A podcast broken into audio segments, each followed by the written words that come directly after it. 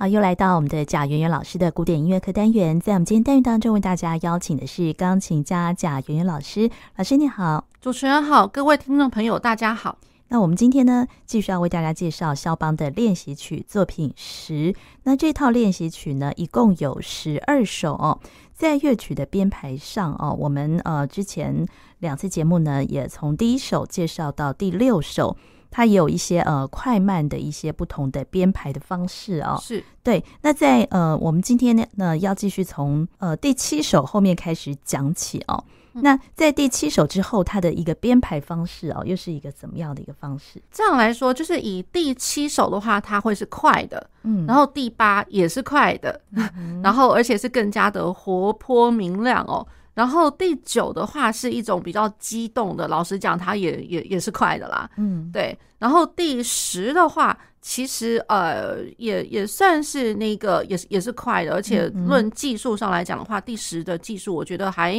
蛮有一个境界的。哦、对对，对。那然后第十一的话，反而会是一个。稍微缓一点，可是它也没有到太慢。如果说你比较起前面我们介绍过的第三跟第六的话，它其实没有到那么慢。可是以氛围或者说呈现上来的一个一个感觉的话呢，就是它是比较柔和柔美的。嗯，对，就是比较稍微不是说那么激动，它比较和缓一点，比较漂亮。那然后呢，最后一首的话，那大家是大家所熟知的，它就是革命。嗯，对，那所以当然就是这个就是激动的，然后可能会甚至还会有一些就是呃背景上面呃一些画面的一个想象。嗯，说实在话，对，所以以一个嗯速度上的铺陈的话，它反而大概只有在十一稍微一点点和缓一点点而已，可是它也没有到太慢。比较起前面六首来讲的话，前面六首是快快慢，然后快快慢那种感觉，哦、有一点铺陈，对，有点不太一样。对，那我们上次呢，就是呃，在第六首的结束的这个音哦，嗯、老师说他回到了那个哆还原搜哦，所以那个整个的情调好像跟前半段不一样，嗯、而且接续着后面要继续后面的这一段落哦，第七首开始，所以第七首开始呢，它也是一首呃相当呃华丽明朗的一首练习曲。对的。呃，大家去这样想哦，就是说，因为像刚刚我们在第第六首来讲的话呢，它会是降一小调，嗯，那可是降一小调，那我到最后结束再降一大调，尤其是皮卡迪三度那个收还原收，我从降收跑到还原收了，那那个收为什么这么重要？因为它那个收等于说我可以连接到我下面这这个第七首，它是 C 大调。那我 C 大调哆咪嗦的那个嗦就会是同样的那个音啊，对，所以我再怎么样都一定是要在白键上面，所以那个嗦已经告诉我大家，就是说，诶，对于前面的一些就是啊降很很复杂的一些降记号的调，或者说我情感上面多么的呃封闭，或者是说多么的呃哀怨什么的，那呃就此打住就结束。那然后呢，我从第七首算是一个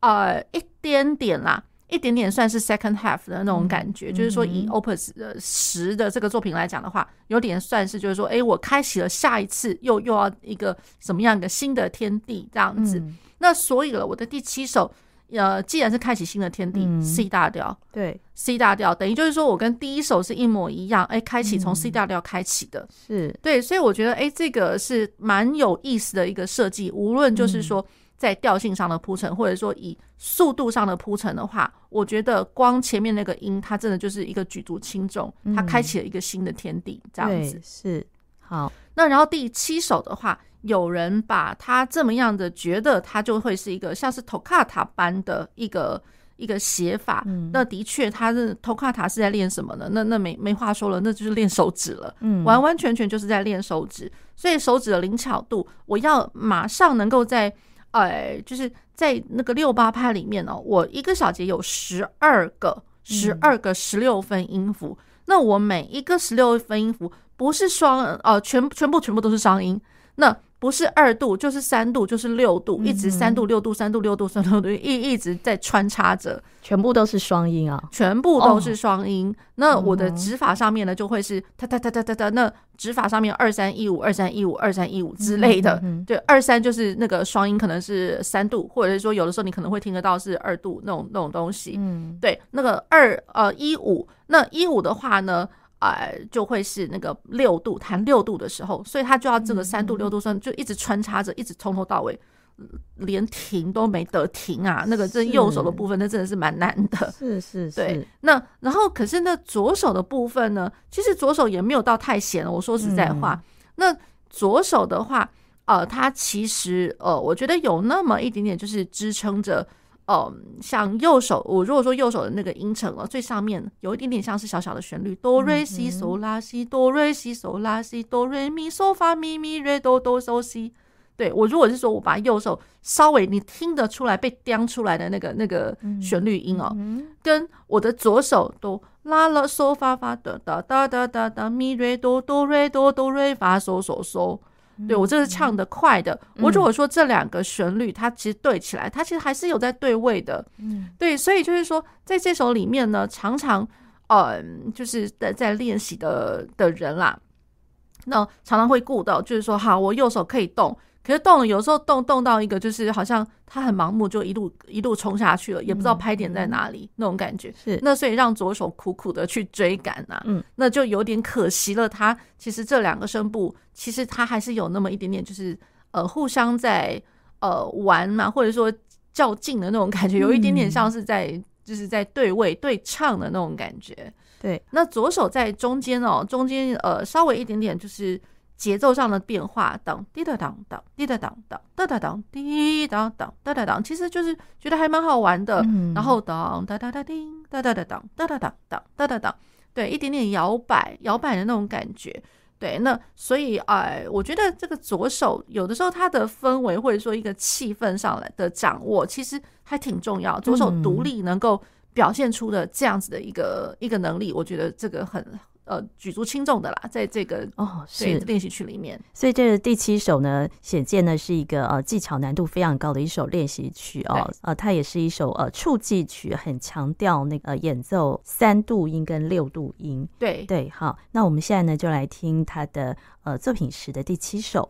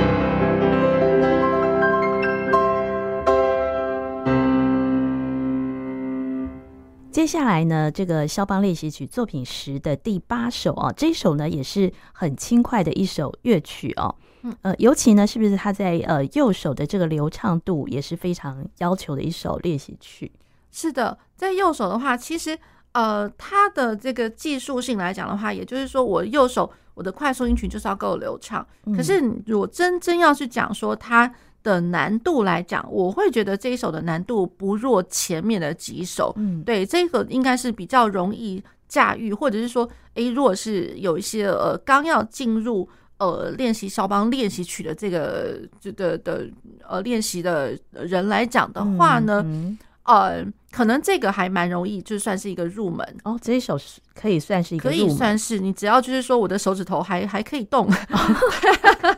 对真的吗？对，只要就是说呃，在弹奏，比如说像如果说等同于那个切尔尼的一些练习曲来讲的话啦，嗯、可以稍稍试试看。如果说在在大概 Opus 二九九。对，就是四首练四首练习曲之后，然后可能你同时在练七四零，哦不是七四零，然后同时就可以练这一首。我觉得这首论它的呃技术性来讲没有到那么的难哦，难度没有那么高，因为它其实都基本上都会是极近的，嗯、就好像我在弹音阶一样，就是上去下来，只是只是只是如此而已，这样子，对，只是如此而已。那然后呢，它在呃左手上面呢，其实我觉得这个才比较呃需要特别去讲的、哦，就是说有些人真的就会是呃。去想说，哎、欸，因为我右手上去下来，所以我左手在弹的时候，他好像自然而然，他的踏板就给他踩下去了。嗯，对，就想说，哦，我这样右手可以听起来更加的华丽。嗯，那殊不知呢，有的时候左手这个才是最重要的。滴哒当哒哒当，嗯，当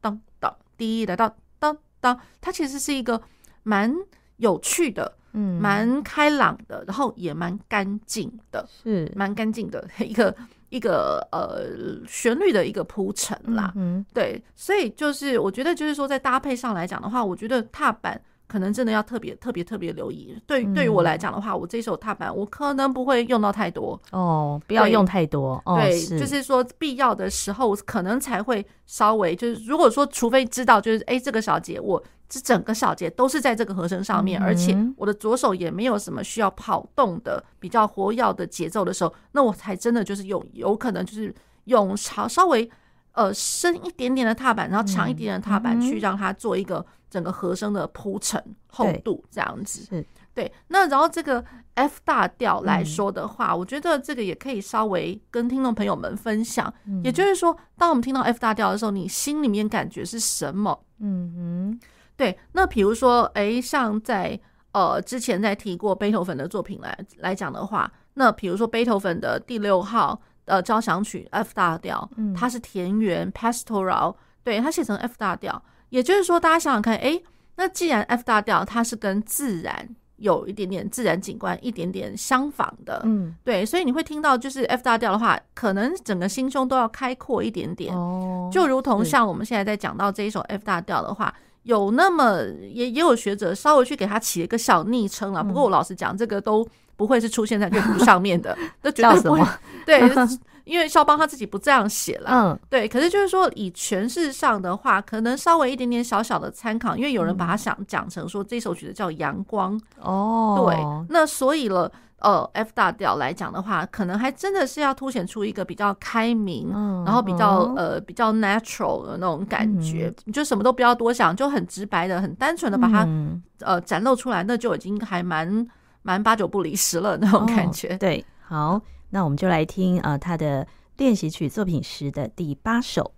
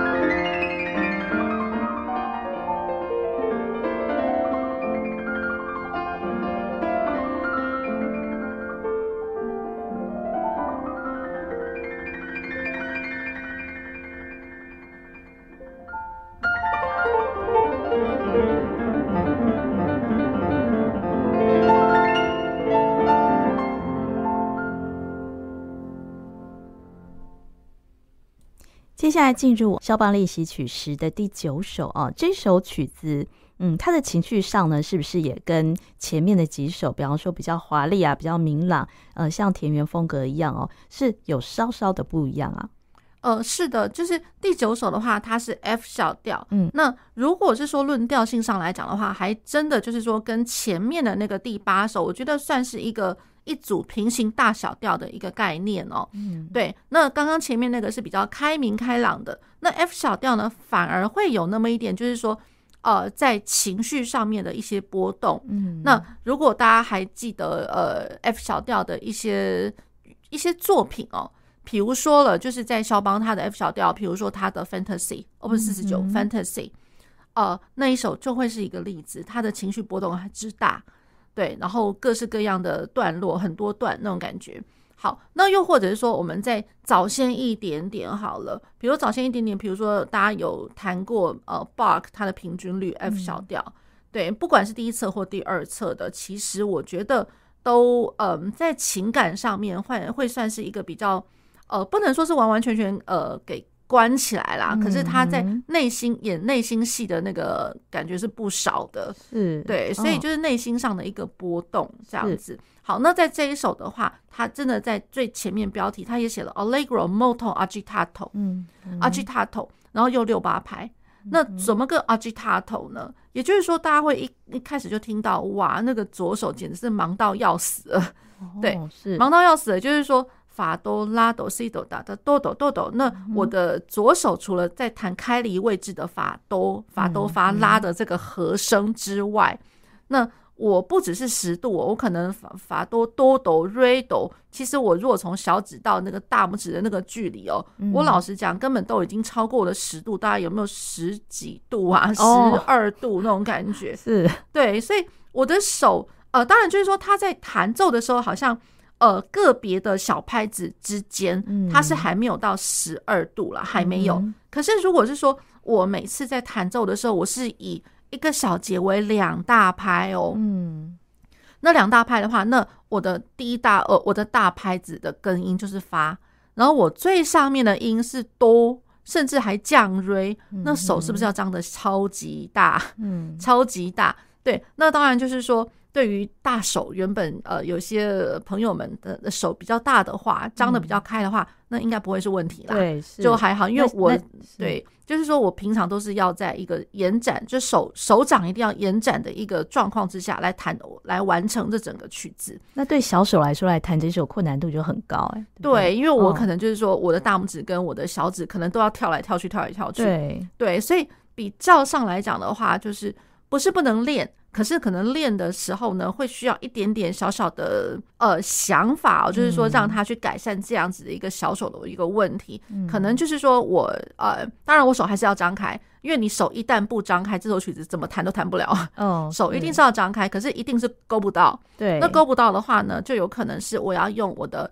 也一样是用我的手背手肘来帮忙带一下，嗯、这样子。嗯、对，而且我会觉得呢。呃，我自己的一个小小的建议啦，嗯，一个小小的建议就是说，如果我手是大的话，嗯、那我弹 Allegro molto agitato，我的速度可能还真的很快，是，可能真的很快，是，那可能又是又可以 Allegro，又可以呈现出快，然后又可以很激动的感觉，嗯，那可是呢，就因为他的左手是一直在长动。那如果我的手是比较小的话，嗯、那我如果就已经是先天不太，就是就是很可惜，先天跨不到，对啊，然后那已经很可惜的话，那你还要再去跟人家追逐那个速度吗？就不不太容易了，对，不太容易，嗯、所以我会觉得就是说，那就大可不必，就是说凸显自己这么辛苦，就是好像，哦、因为我最讨厌，或者说我常常也是跟学生们讲啦，最不喜欢看到。嗯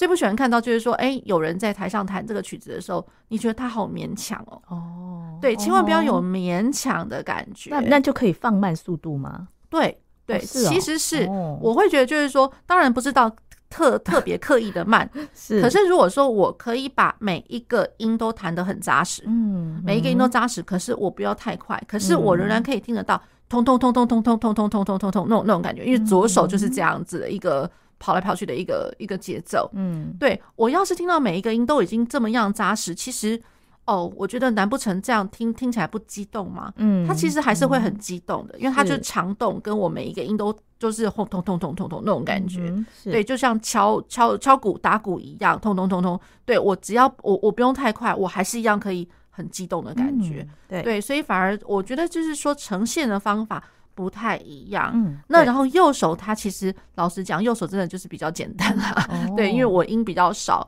可是。呃，发嗦，嗯，拉西，嗯，哆瑞哆拉嗦发哆瑞哆拉发哆。那千万不要去想说，就是因为右手，有些人会觉得说右手哇好好听哦什么的，然后呃整个心就往右手那边去了。嗯，殊不知我越往右手那边，我越弹越快，会害得左手害死了。哦，所以要以左手作为基础，这样对，以左手能够负担得了多少的那样的速度，嗯，然后我右手就以那样子的速度去呈现出我整个。很胀满、很张力十足的那种感觉。嗯，好，那我们就来听肖邦练习曲作品十的第九首。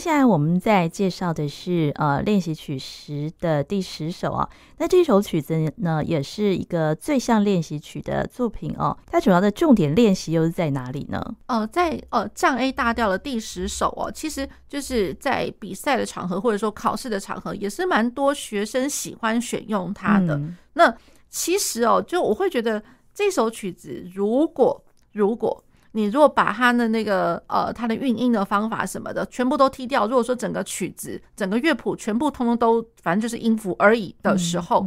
你会觉得哎、欸，好像怎么大家都长一样，从头到尾都长一样，反正就是呃双音单音双音单音就是这样子哒哒哒哒哒哒。那所以单音双双音单音的话，其实反正就是我一个手张开来，我就可以弹得到。对，那然后从头到尾好像。都长一样的旋律，哦，对，都都长一样的旋律，是尤其是外围啦，是呃外围的这个呃那个段落。好，那其实老实讲，就是它的中间这一段，除了转调之外，其实它的呈现手法也通通都一样，都一样。好，那所以大家一定会觉得说啊，那好好吧，那我就是从头到尾就是哒哒哒哒哒哒哒哒哒哒哒，很机械化这样子，对，就是机械化。但是有些很会动手的的学生们孩子来讲的话。还真的蛮容易就上手了。哦，对，是。好，那可是殊不知哦，它其实它，我觉得它的精华就是在于，你如果仔细去推敲，而且是不同的版本，嗯、我觉得那真的是很了不起哦。嗯、就是说，这个这个版本来讲的话，呃，你可可能会看到各式各样不同的重音位置，嗯嗯，对，所以我在第一次的时候呢，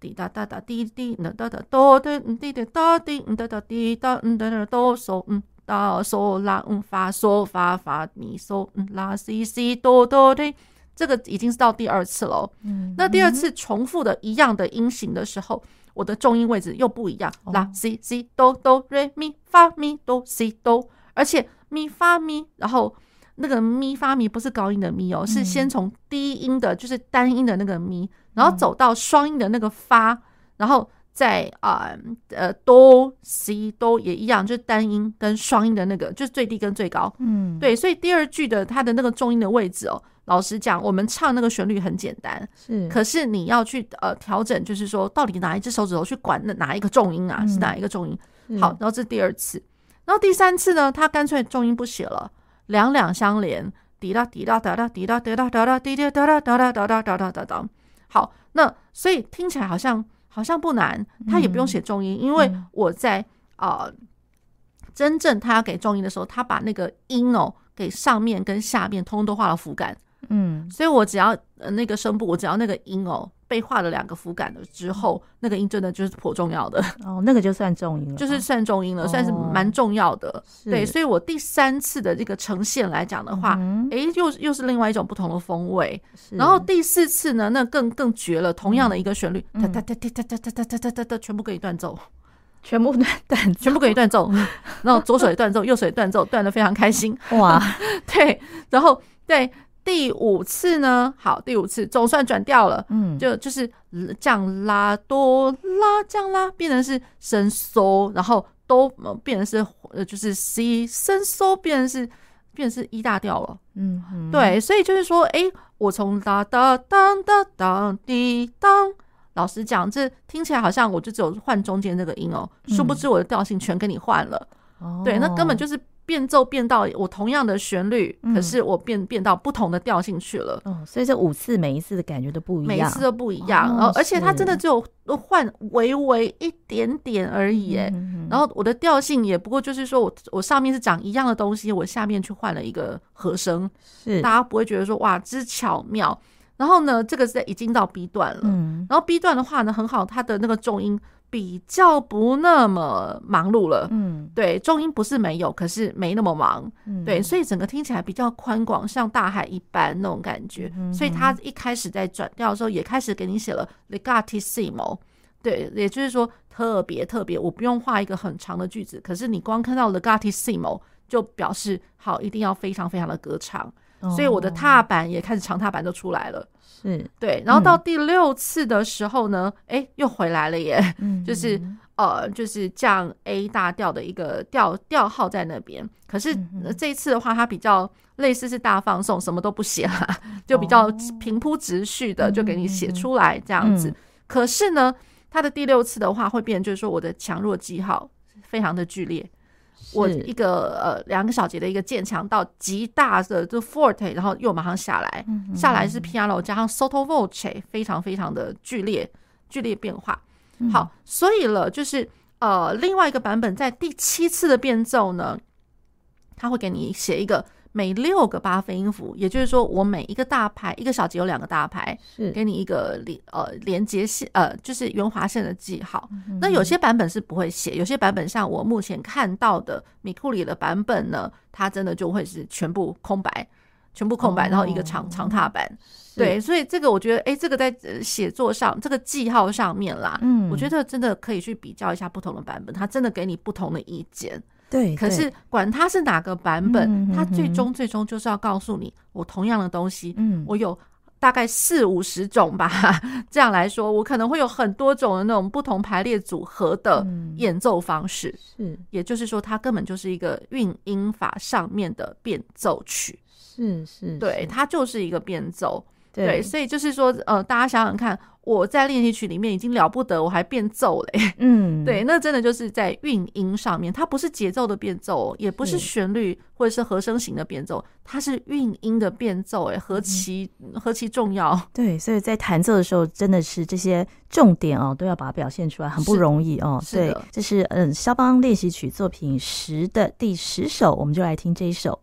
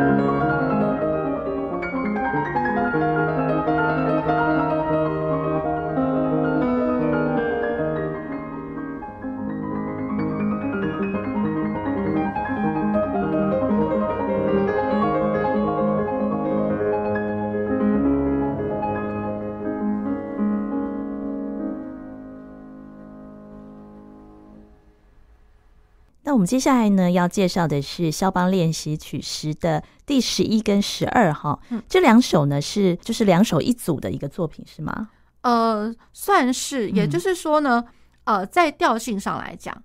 调性上来讲的话呢，它真的就是，比如说像第十一首是降一大调，嗯。好，那然后第十二首革命它是 C 小调，所以其实就会是一个关系大小调的一个感觉。嗯，好，那然后呢，论他的演奏的氛围上来讲的话呢，可能很难说它是一组啦，因为它其实就是一个稍微比较和缓的，然后另外一个是稍微激动的。哦，对，十一是稍微和缓一点。对，嗯、对，所以就是说，如果是调性的话，它可能会是一组；可是如果是说论他的演奏的铺陈情绪上来讲的话，这这两个是。我觉得真的是截然不同的，对，截然不同的。嗯，所以进入了十一首之后，他又突然又稍微的和缓。好，所以这一首十一首的感觉又是怎么样？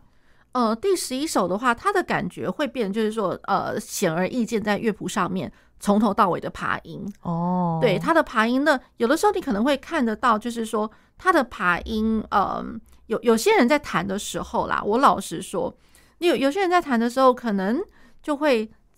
想要去特别展现出他很爬音，所以就从头爬到尾，就是哒哒哒哒哒哒哒哒哒哒哒哒。好，那殊不知他的爬音，如果说真的被你这样乱乱的弹，就是为了要很很流动 t i r t i r t i r，那种感觉，那我的节奏何在？我的拍点何在？对，很多人会为了要弹奏这个爬音的时候，我我就忘记我的拍点了。对，我就忘记我最上我最高音，我爬音爬到最高音，那才会是一个旋律音。那主题的音，它就必须要落在该要落在的拍点上面。哦，对，那所以这个就会是他的练习的重点。也就是说，我借着爬音去代表呃，去呈现出我整个曲子好像比较柔美、柔美，然后比较和缓的一个气氛，而且它的音色会可能会就是从头到尾甜甜的，就因为好像有人就是。呃，就是在弹奏拨奏的竖琴啊，或者说拨拨奏着呃 mantling 啊，或者是拨奏的吉他的那种拨弦乐器的感觉。是，可是呢，它还是有它该要有的旋律的歌唱。嗯，好，那然后呢，在呃，我觉得就是说，因为它这个 allegretto，嗯，那所以了，就是说，可能当然这首曲子，老实讲，当然对于大手的来讲的话，应该。稍微容易一点点啦，因为他的每一只手，比如说我右手，呃，我目前看得到，比如说 C So C So，真的是很要死了。对，那 C So C So，这大大大概多宽，大家知道吗？他那个从 C，然后跨到就是降降 C 哦，那个 C，然后高了一个八度之后还不够，然后高了八度的那个 C 再往上的那个 So。C so C so，那是爬爬音这样弹，爬音弹上去 C so C so，所以我的手一定就是一二三五，一二三五。那问题是我手要手张的非常大，我的大拇指在降 C，我的那个小指已经在那个高了八度，还要在更高的那个六度的 so，所以八度再加六度，对对，所以超级大的 C so C so C so，然后 C re C re 之类的，最少我目前看到的真的是八度是小 case 啊。八度真的是太小小玩意儿，可能目前看到最常看到可能就是有十度啊，还有甚至十几度的哇。对，那这个这个是右手，其实左手也是一样。那这样怎么弹啊？这个如果这样啊，所以我会觉得就是说。大家看到那个爬音，因为他爬音，我老实讲，他也真的是难啊。嗯，对，那所以也好在他不快，哦，好在他不快。对，那所以了，就是说，大家在演奏的时候呢，千万先不要听到 YouTube 上面可能有太多厉害的名家，他们可能非常的自在的。随心所欲的去运行，比如说滴滴滴答滴答滴答滴答滴答滴答滴滴滴答答滴滴滴答答滴答。哆滴哆哆哆哆哆滴哆哆，这旋律很美啊，超级美的，所以超级美的，你会很想要在中间想要去往前走，然后再往往后面一点点 hold back，然后再往前冲。殊不知你在往前冲的时候，大家别忘了，我刚唱那个单音很简单，对，那个单音下面都会是得让得让得让得让得让得让，都都是爬音上去的耶。哦，对，那所以了，就是说如果。有人不明就里的，真的就去学人家的那种快跟慢的话，我会觉得这是在在冒险，嗯，冒险，因为其实他这首曲子，他希望你能够达成的一个要求，就是我能够很扎实的把这些和声，它背景上面，它虽然是爬音，嗯，可是它其实都还会有和声的残响，它其实要的是和声的走向，嗯，而不是说我的旋律要多美，嗯，对。那我的和声走向，也就是说，我的两只手的手掌必须要非常稳固，而且我手指头要非常的。有自信的把每一个和声都弹奏出来，嗯，而不是说让人家听到天哪，这个和声怎么乱乱划一通的那种感觉，嗯，对，那那这样和声的感觉就就垮了，对，所以我觉得这首曲子其实老实讲，的就是自始至终都是在讲和声，嗯，那所以在这种和声的和声式的爬音哦，我老实说，就是可能会看到一些些就是呃相仿的一些。呃，练习曲啦，练习曲，相仿的练习曲。那然后再加上可能就是说，比如说像爬音或什么的，大家会看到，哎，Opus 二十五，二二十五的话，它是不是也会有那么一些些是长得像的？只是说它写法不太一样而已。对，对，也是一样在练爬音的一个需求。那然后再过来，有可能你会看得到，在那个呃之后之后，Debussy。因为我老实讲，Debussy 他本来他就是也有帮那 Dürer 版本去校订嘛，对，那校订呢那个肖邦练习曲，所以 Debussy 因为校定了之后，给他的一个很大的一个联想，他会觉得说，哎，我也要来写个十二首练习曲。所以之所以在 Debussy 的练习曲里面，你也听得到一样是在第十一首，是，然后一样第十一首，然后。一样是降一大调哦，一样是爬音练习哦，这样子哦，对，这么微妙，对，所以这个是蛮好玩的一个相仿的一个点，嗯，只是说呃，在 Debussy 的那个爬音的那一首的练习曲来讲的话。嗯他就不可能从头到尾都是 arpeggio 的这样子的一个写法，他是直接的爬音，给你音型都写好了，对。可是手要跨的很大，就是呃，我觉得不相上下，手都要爬的非常的大。对，是，对。那我们就来听呃肖邦练习曲作品十的第十一首。第十一首有特别的一个别名吗？嗯，它其实呃，它的别名就就是爬音哦，就是爬音哦，对，就是 arpeggio。好。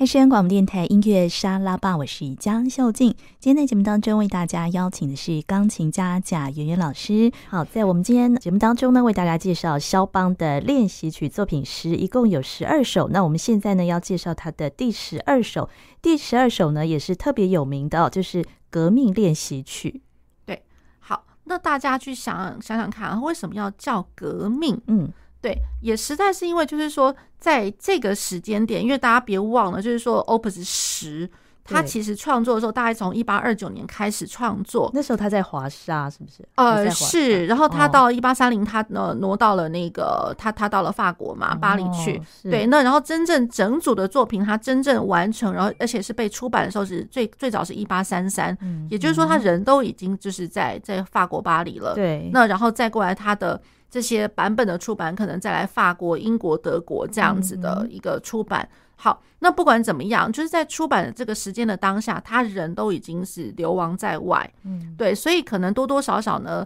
就会去想到，哎，故乡的一些种种，哎，目前发生了什么事情这样子。好，那所以了，就是呃，也有人这么一说，就是听到我呃整个第十二首，第十二首它的最后呃，它的一开头。滴当当当当当当，那光那个和声一下去，大家不晓得有没有什么样子一个联想哦？有学者这样讲说，那个呃和声下去，它其实是一个 gunshot，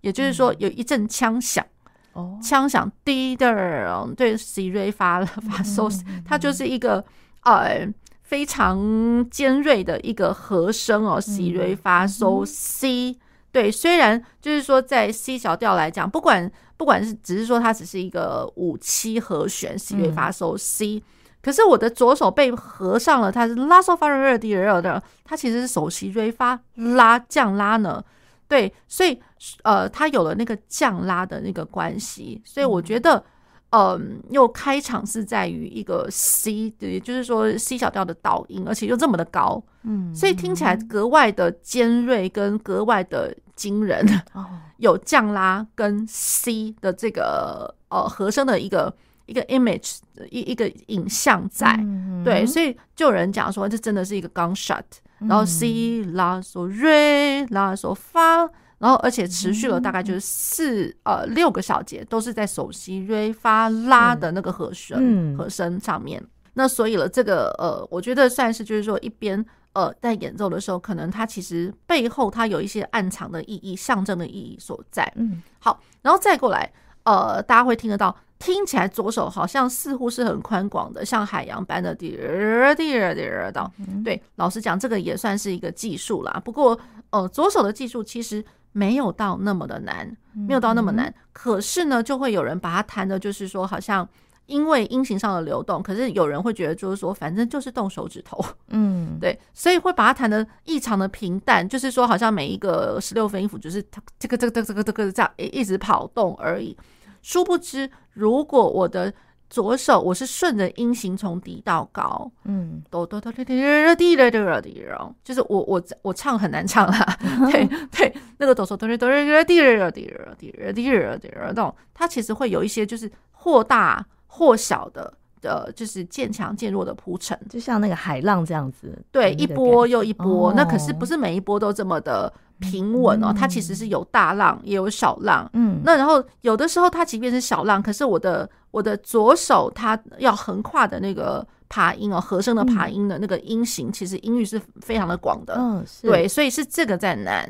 对，如果是只是极尽的上去跑动的话，我觉得那个还好，可是最重要就是说左手左手最最最。最明确的就是我要带到它的方向，我借由这样子的音型的上去下来，或者说我的呃和声的行进的开展，嗯，其实都是要走讲方向。如果是没有了方向，你不知道说整个曲子我要走到哪里去的时候呢，那我觉得那就真的是平淡无奇了。是对，因为整个曲子真的不能只靠右手的哒当哒当哒当哒当当，真的不能只靠右手的这样的附点节奏来。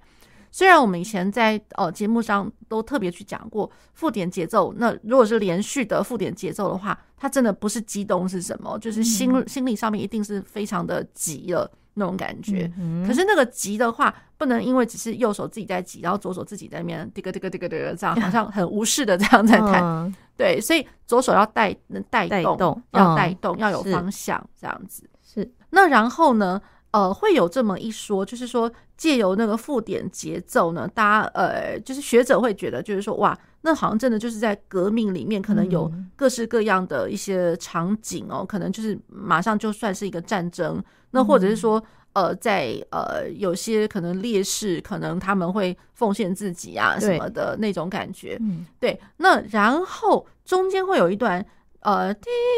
滴答咚，嗯哒哒咚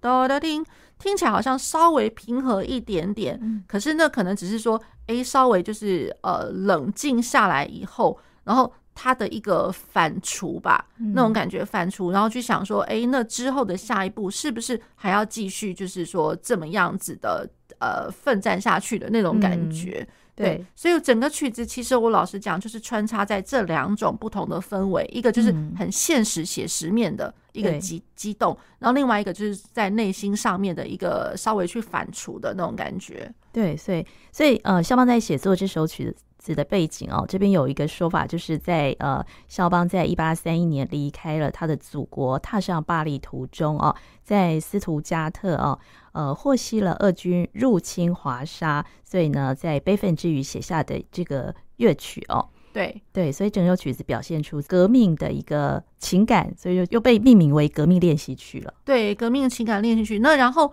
也他自己也也会这样子觉得，就是说，诶，他跟人家讲了，就是说，因为是就是俄俄军入境了，嗯、俄军入境，那然后他就讲说，哦，听起来就这么莫斯科嘛，那莫斯科不那么莫斯科了那种感觉。对，他可能讲的有那么一点点快要语无伦次，可是因为是很激动的那种的时候，所以他把这个就是类似大家听到莫斯科，大家想到就是哦，俄国的代表那种感觉，所以他一直就是在呃乐曲里面呢，一直呈现出有点类似我。我我讨厌你，可是我也要讽刺你的那种感觉。好，那这是我们为大家呃完整的介绍完了肖邦的练习曲作品十，后续的节目还会继续介绍他的练习曲作品二十五。是，对。那我们今天也非常谢谢贾元老师，谢谢主持人，谢谢各位听众朋友。